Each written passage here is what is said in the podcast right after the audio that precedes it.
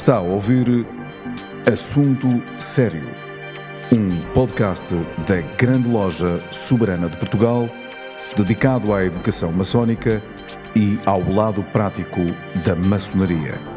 Levamos a todos vós um programa para maçons e não maçons, onde serão abordados temas maçónicos e profanos numa perspectiva maçónica.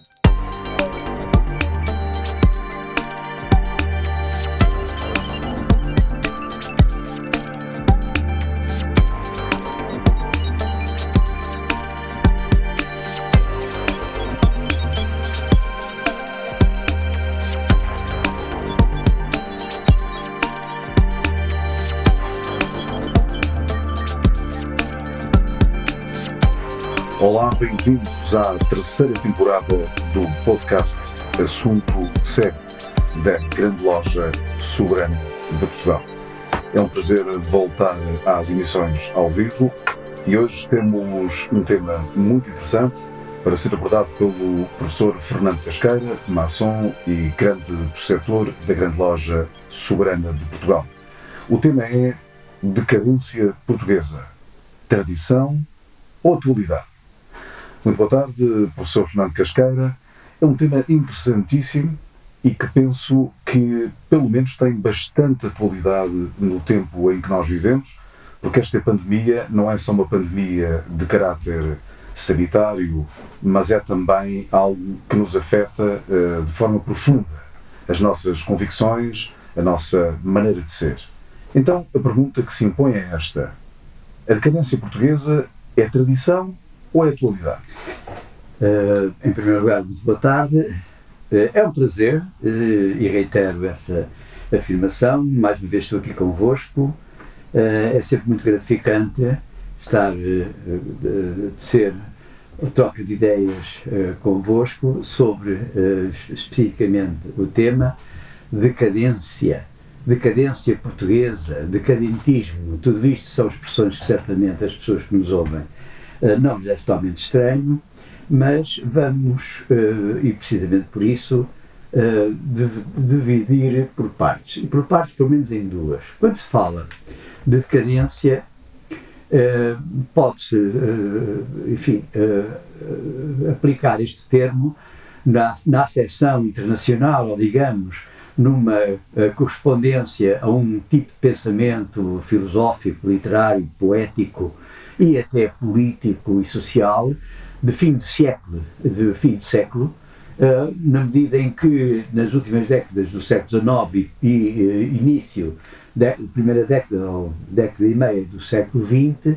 é notável este movimento de pensamento europeu que acontece em França, na Itália, na Alemanha, na Espanha, por aí fora, e também, obviamente, com reflexos em Portugal. Uh, e essa associação tem a ver com uma recusa, ela nasce uh, justamente da dimensão artística ou poética em França, com uh, Mallarmé, com Rimbaud, e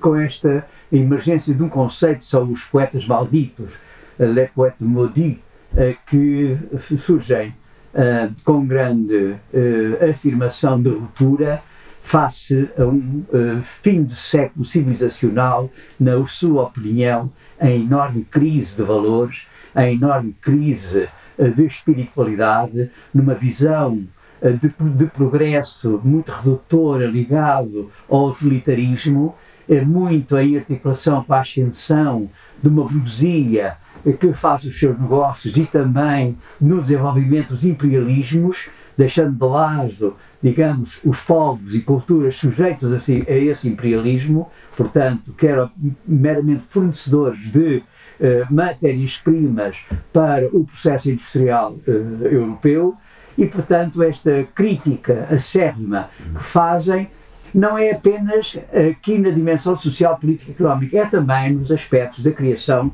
artística, literária, acusam também deste utilitarismo não dar margem a uma metafísica, a uma espiritualidade e, portanto, daí verberam também toda, e isto é muito importante no que, vai dizer respeito a Portugal, verberam muito toda esta dimensão positivista, historicista uh, utilitarista que graça neste fim de século, uh, nesta sociedade que confunde a ideia de progresso com mero, com mero crescimento e, portanto, não dando conta das assimetrias uh, sociais. É preciso notar que é nesta altura que começam a haver os grandes movimentos sindicais reivindicativos de melhores condições de vida para o ser humano e, portanto, pese embora o desenvolvimento científico, tecnológico, comunicacional que se vai verificar justamente nesta época, é verdade é que este decadentismo espelha também um aspecto negativo, ou aspectos negativos, deste enorme processo civilizacional.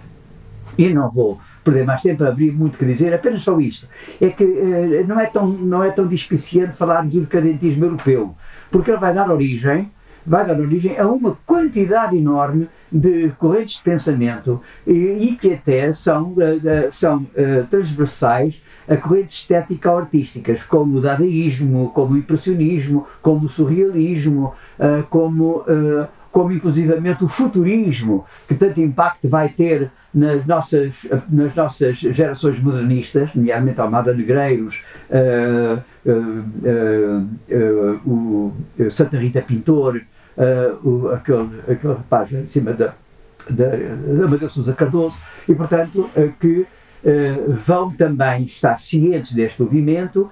Já agora diga-se que este movimento tem várias uh, consequências. Uma delas é um certo nihilismo, um certo ceticismo deste, justamente desta civilização por um lado, e então, se assim é, urge mudar. As normas que existem são as normas da civilização portuguesa e, portanto, nós, artistas, somos seres de ruptura e, portanto, uma nova proposta civilizacional tem que emergir de nós. Então não é, digamos, a falência da esperança, é algo, é algo superior. Sim, na medida em que damos lugar ao sonho, o sonho é reivindicado, o próprio Freud uh, também não desconhece este uh, movimento, e, e Bergson, por exemplo, já um pouco mais recente, mas uh, não, é, o sonho uh, tem a ver com uma espécie de mecanismo de defesa na qual eu, eu dimensiono para um outro tempo e um outro espaço aquilo que me faz, espaço, faz falta no tempo real. Portanto, é um mecanismo quase defensivo. E, portanto, há lugar para isso. E daí se abriga a esperança transpondo para Portugal, Portugal relativamente à sua época dourada, agora perdida, mas que eu quero reviver, eu vivo no mito e ao mesmo tempo também no sonho e ao mesmo tempo na utopia. Na e, saudade. Na, e, na, e na saudade. Portanto, uh, e que, que, que, grandes consequências culturais e para a nossa personalidade coletiva isso tem. Ora bem, então transpondo, aproveitando esta tua deixa que te agradeço, uh, transpondo para Portugal, Aqui a questão é muito mais grave, não tem a ver apenas e tão somente com uma corrente de pensamento crítica deste fim de século, começo do século seguinte, tem muito mais. É que para Portugal especificamente temos uma história que entrou no nosso ADN, ela é profética, ela é providencialista, ela é escatológica, ela é também, também, também tem uma dimensão metafísica e de uma forte espiritualidade desde sempre, desde remotas eras. E, portanto, o que vai acontecer neste século, nesta decadência, é de facto este positivismo racionalista redutor vai recusar, vai, vai subvalorizar toda esta dimensão espiritualista que, que constitui a essencialidade do ser português e que foi esquecida. Ora bem, uh, é verdade é que isto tem uma história um, factual e podemos dizer, enfim, já Camões, quando falava desta apagada de tristeza, já reverberava um pouco o, o, Portugal de agora face ao Portugal que teríamos sido. Uh, o, poema, o poema no voeiro do Fernando Pessoa. Exatamente. Mas, portanto, já no século XVI, Camões já, uh, e com Dom João III, se sente toda uma certa degeneração do nosso império e, portanto, o nosso sonho uh, civilizacional ecuménico uh, está já a entrar em ruptura. Uh, por motivos que agora não vem aqui ao caso, mas de qualquer maneira isto é sentido. E vai em progressão, vamos perder a independência, temos a morte do rei Dom Sebastião, tem um impacto enorme psicológico em todo o país, desde, independentemente das, dos estados sociais. Até ao povo. Até ao povo, até ao povo, uh, que sente profundamente toda esta. E, e, que, e, que, não vai esquecer a ocupação abusiva uh, da Espanha sobre Portugal. Uh, e isso vai dar origem uh, não apenas ao mal-estar, mas até inclusivamente a próprias revoltas de Cristo Popular, começa a vir, seriamente e ferozmente, cruelmente reprimidas.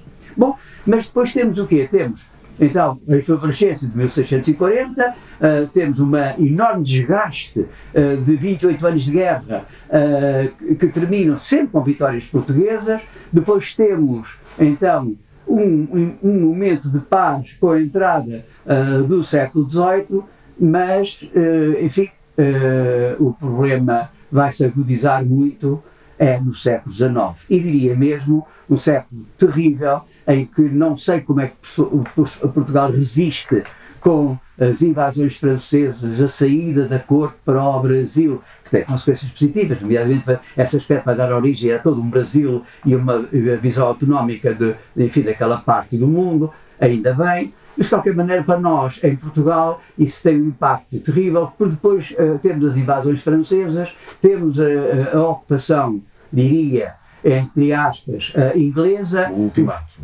E, de, e, depois temos, antes do ultimato, temos a geração de 70, o grupo do Cenáculo, o grupo Coimbrão, que se vai opor a toda uma visão tradicionalista prefigurada por, uh, uh, por Castilho, naquela grande, na chamada polémica Coimbrã do bom senso, do, do bom senso, bom gosto, uh, em que uh, vai ser uh, vai ser, digamos, protagonizado ferozmente por uh, Antero de Quental e essa, essa, essa geração Coimbra que o professor refere tem não só esse sonho, mas também sabe as consequências nefastas que, que, que isso pode ter. Sabe, sabe, mas de qualquer maneira eles estão muito virados para digamos, uma Europa, e, e, portanto são até, estão, estão imbuídos um espírito estrangeirado, que já vem numa linha uh, de, do, do Marquês de Pombal, do Dom Luís da Cunha,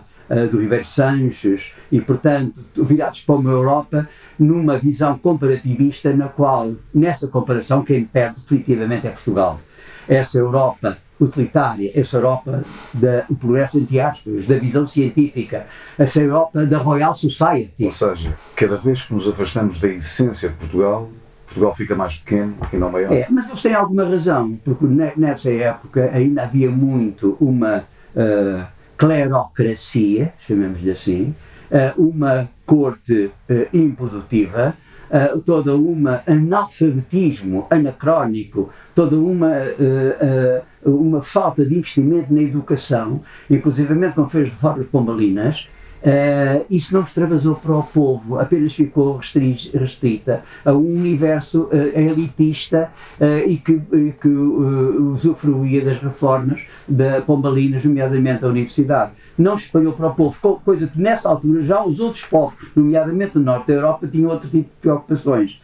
Portanto, há aqui toda uma situação dramática para Portugal que se arrasta e que essa geração de 70, retomando um pouco a ideia, quer ultrapassar, quer superar, virando os, olhos para a Europa, mas com este aspecto que para mim é trágico, recusando toda esta essencialidade do ser português, do ser profundo que nós somos.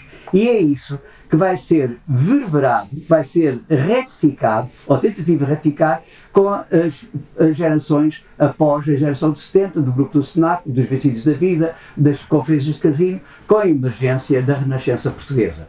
Portanto, uh, é a Renascença Portuguesa que face uh, uma situação, agora sim, o ultimátum, coisa que já uh, os jovens da Conferência de Casino, que olhavam para a Europa, diziam esta monarquia está podre, não consegue responder aos anseios do país, Portugal está completamente desgastado, inerte, exangue, somos uns abúlicos, não conseguimos, nem sequer armamento temos, e portanto só há só há uma via, que é uma via de cruzar os braços ou então, como mecanismo de defesa, dimensionar para uma espiritualidade que era recusada por esses jovens. Esses jovens o que, o que queriam era que Portugal seguisse a senda do progresso material que estavam, todas, todas as potências europeias estavam a seguir.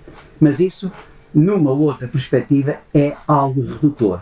Porque temos, tinha, teríamos que fazer a simbiose entre essa visão científica, tecnológica do progresso, com também aquilo que somos. Porque o que vai acontecer é copiar modelos em imitação crítica de modelos uh, importados estrangeiro. Essa, essa é uma das questões atuais da, da, da, da visão que nós podemos uh, agarrar da história do espírito de decadência. Uhum. Então, na minha opinião, neste aspecto, tão somente a decadência continua até hoje. É tão atual como era atual na altura do, das conferências de casino. Não é por acaso que as conferências de casino são contra a situação, contra uma monarquia incapaz, contra uma elite aristocrática incapaz, contra uma burguesia incapaz, como uma dependência de um capital financeiro que nos leva à bancarrota no caso da regeneração. Portanto, eles viveram a regeneração, sabem, sabem o que é a regeneração, embora com alguns melhoramentos materiais, das comunicações, da ferrovia, etc, etc, a verdade, e da indústria, a verdade é que o, o financiamento tinha lá fora que nos conduziu à bancarrota. Portanto, estes jovens uh, sabem perfeitamente isto, conhecem, são muito cultos e, portanto, eles querem um modelo europeu. Uh, Exatamente. Então, este, este cansaço, digamos, da civilização, este tédio, esta, eu diria que era quase um, um agonismo, não é? Este, este ceticismo, este sentimento de pessimismo, digamos, como é que é relevado? Sim, é, é, tem, tem, tem, tem muito desafio. Uh, aparece, portanto, toda uh, uma uh, pleia de, de, jovens de volta, de, de, portanto, à geração de 70, que, que depois se opõe ou é oposta ou é dicotómica face a outra geração que nós costumamos designar por geração de 90. E essa geração de 90 é, digamos, uh, Pessanha, uh, António Nobre, uh, em volta da Águia, o, o Teixeira de Pascoais, o António, o, o diria, o António, ai, agora falta-me o nome, o Teixeira de Pascoais, o, o professor de Coimbra, o Jaime Cortesão, Jaime Cortesão, etc. Portanto, uma pleia de pessoas que, uh, à volta da Águia e à volta uh, da Renascença, uh, que vão, vão tentar chamar a atenção de que isso pode ser muito interessante, a Europa, mas não podemos é acriticamente importar modelos numa mera imitação. Os neologismos em todas Ora, as áreas. Professores, nós estamos quase no final da nossa, deste nosso podcast. Uh, eu gostava de lhe fazer uma pergunta. No seu entender, portanto, isto será uma opinião sua, uh, acha que este decadentismo é necessário para uma alteração de paradigma? Uh, essa é uma excelente pergunta e, na minha opinião, assim, muito rapidamente, ela é porque, na minha opinião, porque faz-me sentir aquilo que eu agora sou, nesta, como eu disse há bocadinho, nesta vila pagada e de tristeza nesta agonia, nesta descrença, nesta inércia, nesta falta uh, de imaginação, nesta tentativa utilitária de imitação, imitar modelos, esquecendo o, o profundo português que sou e, portanto, ao descer tão fundo, provavelmente emerge aquilo que me falta. E aquilo que mais falta é todo um conjunto de pensamento, uma alteração da minha paideia, de uma paideia virada para a essencialidade do ser português.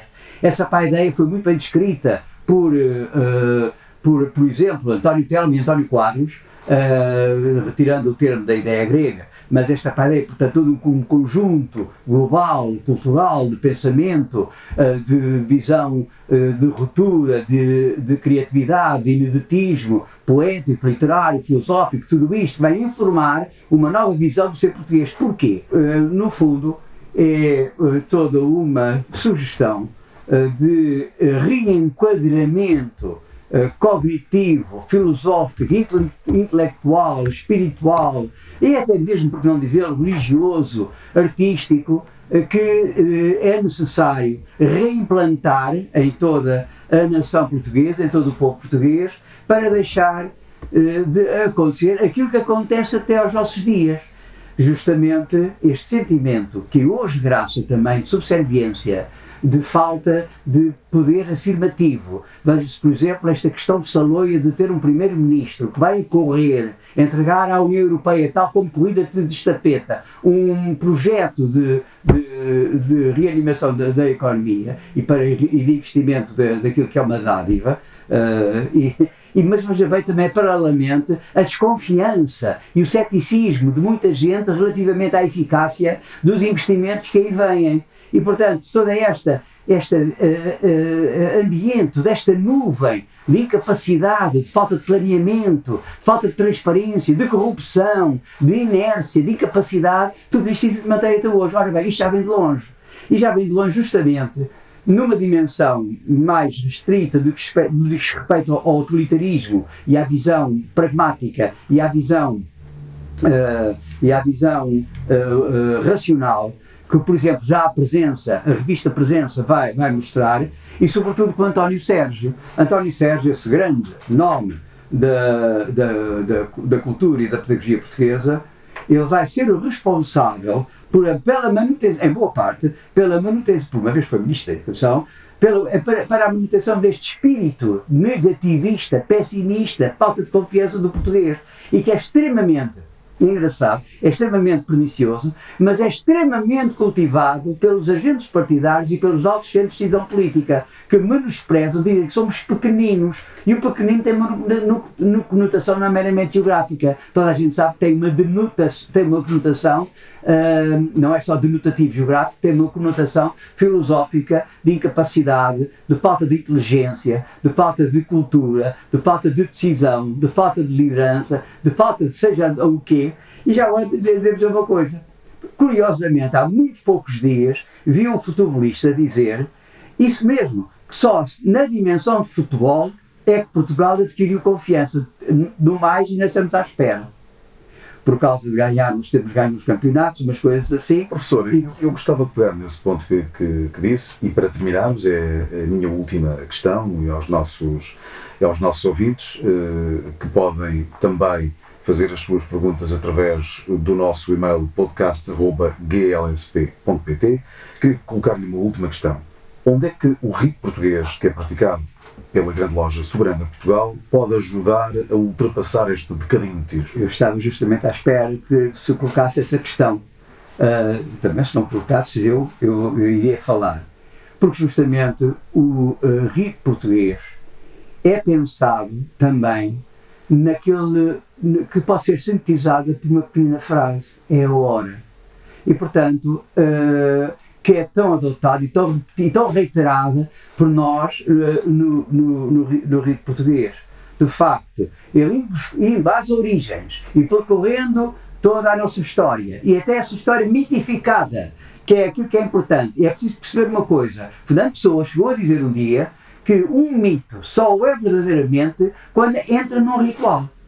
Ele acaba por dizer isto a propósito de Dom Sebastião. Diz: Dom Sebastião, próprio António Passos me fala disto. Dom Sebastião pode ser um verdadeiro mito português, só falta em parecer o rito da sua morte do seu desaparecimento. Isso é uma coisa que nós estamos a pensar de introduzir na, na nossa visão do rito português, a num determinado momento que há de uh, seguir, e, e portanto, uh, o rito português, em síntese, é, digamos, uh, ao nosso modo, um abanão numa mentalidade perniciosa de falta de confiança e de uma autoestima negativa que hoje perfeitamente ultrapassar, porque nós somos tão iguais quanto quaisquer outros, com os defeitos e com as virtudes de qualquer povo e de qualquer nação. Sr. Professor, muito obrigado pela sua presença hoje. Agradecemos ao nosso convidado, o professor Fernando Casqueira, o grande preceptor da grande loja Soberana de Portugal, investigador e professor universitário e termino uh, neste que foi uh, um dos podcasts da terceira temporada do Assunto Sério, da grande loja Soberano de Portugal.